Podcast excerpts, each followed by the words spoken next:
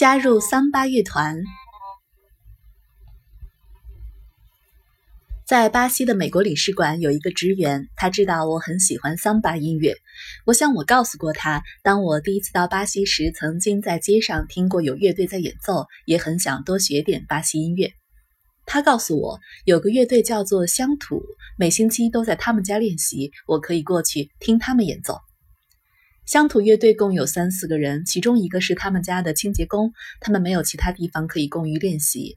他们的音乐属于颇为安静的一型，其中一个人玩的是当地称为潘德鲁的小铃鼓，另一个人拿的是小吉他。我一直听到有打鼓的声音，但他们没有人在打鼓啊。终于，我发现声音来自小铃鼓。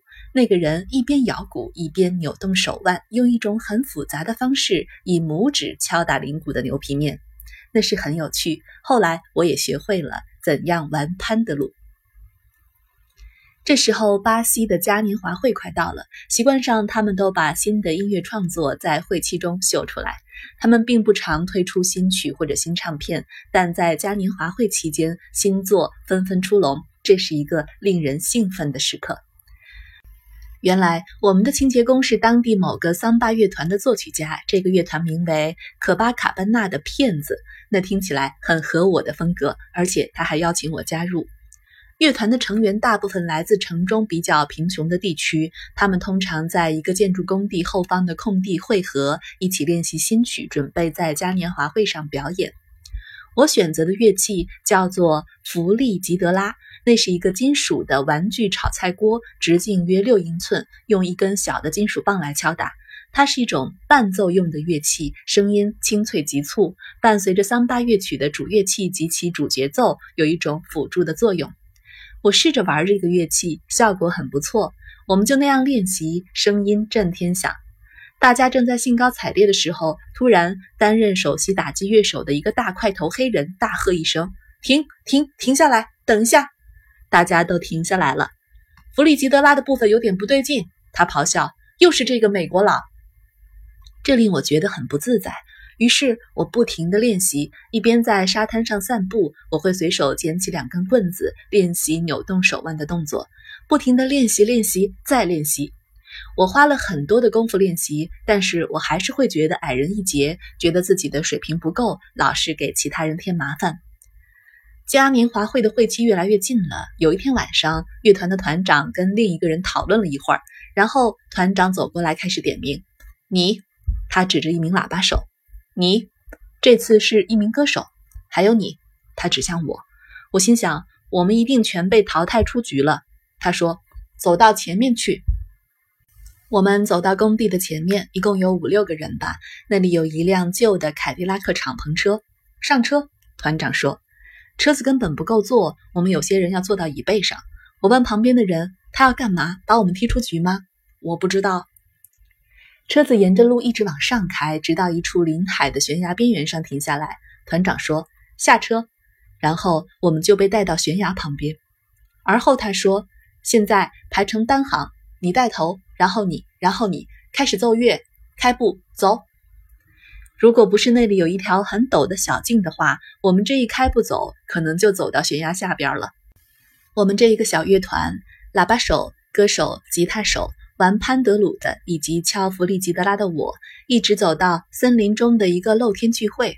原来我们并不是要被踢走，而是团长要我们来为这个私人聚会演奏桑巴音乐。表演完了，他还收了一些钱作为乐团的制装费之用。他挑上了我。这次经历之后，我的感觉好多了，因为当他要挑选弗里吉德拉手时，他挑了我。另外还发生了一件让我信心大增的事。有一次，从黎布朗的一个桑巴乐团跑来一个家伙，想加入我们的团。我们的老大说：“你从哪里来？黎布朗。你玩什么乐器？弗里吉德拉。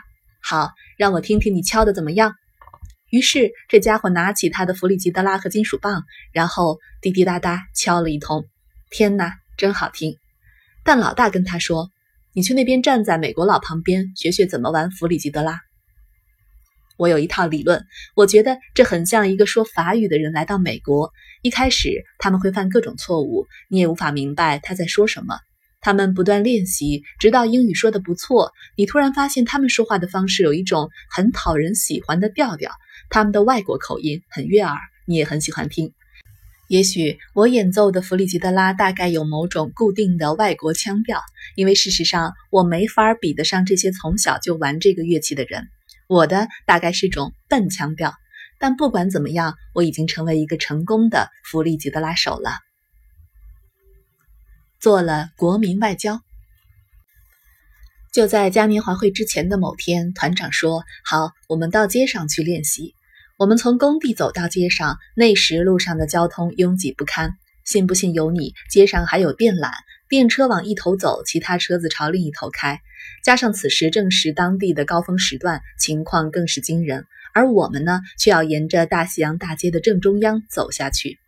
我心想，耶稣基督老大没有预先申请牌照，没有召会警方，什么都没有做，他只是心血来潮的决定要上路表演。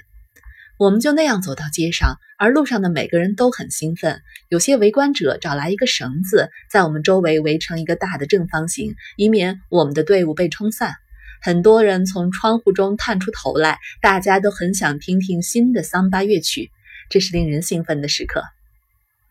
我们一开始游行演奏时，我看到一个警察在街上远远的另一端。他看了看，知道发生了什么事，就开始指挥车辆改道。一切都是随意而为的，没有人预做安排，但全都水到渠成。那些人替我们拿着绳子把我们围住，警察疏散交通，路人是那么拥挤，交通是这么拥塞，但我们一路往前，畅通无阻。最后，我们走到一个小广场，就在乐团老大妈妈住的房子前面。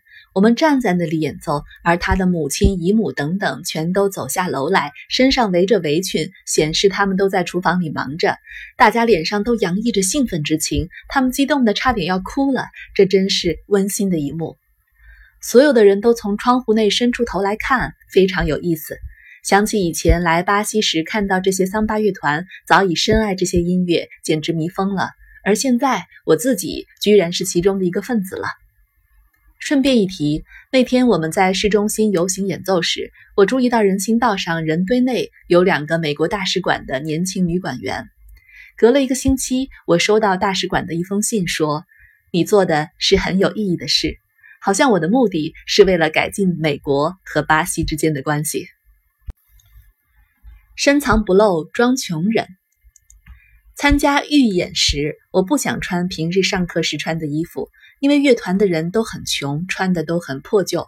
我穿上一件旧的内衣、旧的长裤，以免看起来太突兀。但打扮成这副模样之后，我又不便穿过楼下的大厅，从这么豪华的旅馆走到外面的大西洋大街上。我只好每次都坐电梯到最底下一层，从地下室走到街上。就在嘉年华会举行前不久，各乐团间有一场比赛，我们的乐团是其中之一。这次我们要穿上表演服装，在大西洋大街上游行表演。由于我不是巴西人，而我要全副武装地穿上嘉年会服装去表演，还真是有点不习惯。但我们要扮的是希腊人，因此我觉得好多了。我扮希腊人不会比他们差。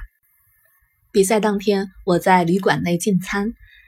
旅馆的服务生领班早就注意到，每当有桑巴音乐响起时，我总是随着音乐在桌上敲。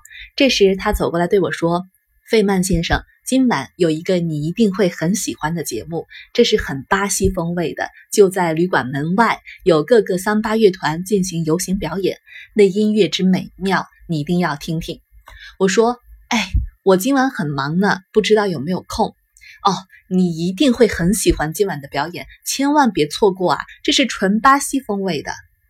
他一再坚持，而我也一再告诉他，大概没空看这个表演。他觉得很失望。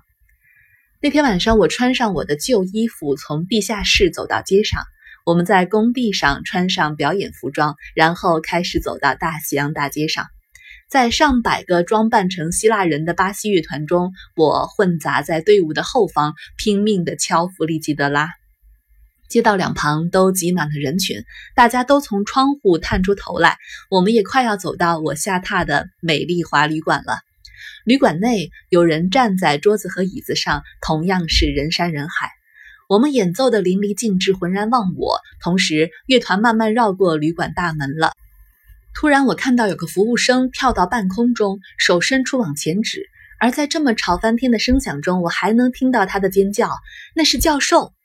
于是，那领班发现为什么我没法留在旅馆里看比赛了，因为我要参加表演比赛呢。第二天，我碰到一个在海滩上认识的女士，她的公寓正好可以俯瞰大西洋大街。而前天晚上，她邀请了一群朋友到她家欣赏桑巴乐团的游行。他告诉我，当我们经过时，他的一个朋友说。听听那个敲弗里吉德拉的人，他演奏的很好。我成功了，能够在这些没有人预期我会成功的事情上获得成功，实在是一大快事。到了嘉年华会真的要举行时，很多团员却没有出现。我们专门为这个盛会做了很多的表演服装，现在却缺了人。也许他们觉得真正对上大城市的桑巴乐团时，我们没有机会赢。我不太清楚这些，我只知道我们日复一日的下苦功、练习和操练，都是为了嘉年华会。但等到那一天来临，很多团员却不来了。我们比赛时的情形也很糟糕，我们的人还在街上游行表演途中，有些团员居然走着走着便脱队了。我永远无法理解这些事情。也许对他们而言，最大的刺激和乐趣只在赢取海滩乐团的比赛，因为他们觉得自己就只有那样的水准。顺带一提，我们的乐团确实赢得了那场比赛。